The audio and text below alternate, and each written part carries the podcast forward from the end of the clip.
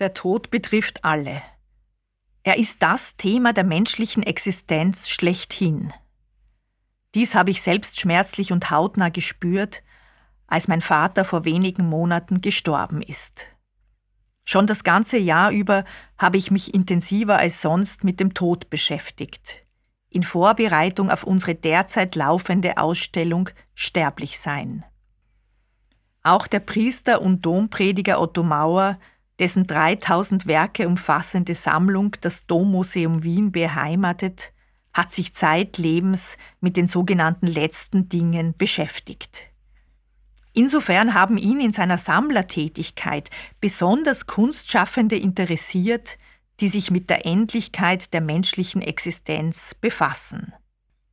So auch die Künstlerin Margret Bilger, die für Otto Mauer sehr wichtig war und von der wir in unserer Ausstellung ein Blatt zeigen, das mich jedes Mal, wenn ich davor stehe, berührt.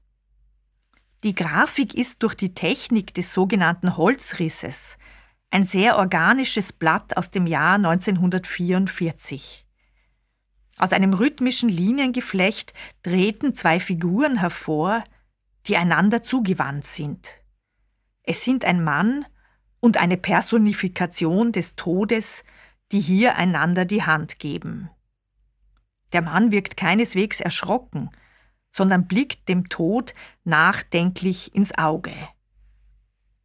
Mich begeistert diese Arbeit aus der Serie Gevatter Tod, weil sie zeigt, welches Potenzial in der Auseinandersetzung mit Kunst liegt.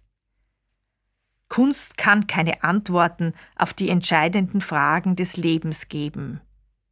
Aber sie kann Bilder schaffen. Bilder für etwas, was jenseits der menschlichen Vorstellung liegt. Somit kann sie helfen, Dingen ins Auge zu blicken, um bewusst zu leben, auch wenn sie so bedrohlich sind wie die Tatsache, dass Menschsein eben bedeutet, sterblich zu sein.